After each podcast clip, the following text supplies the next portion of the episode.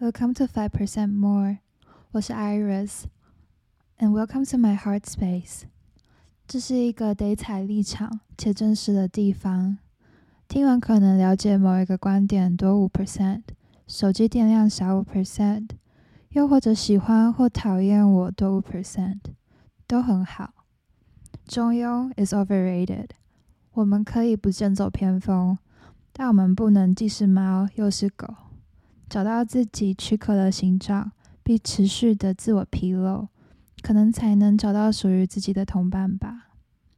越长大，越发现每一年的自己都有点不同。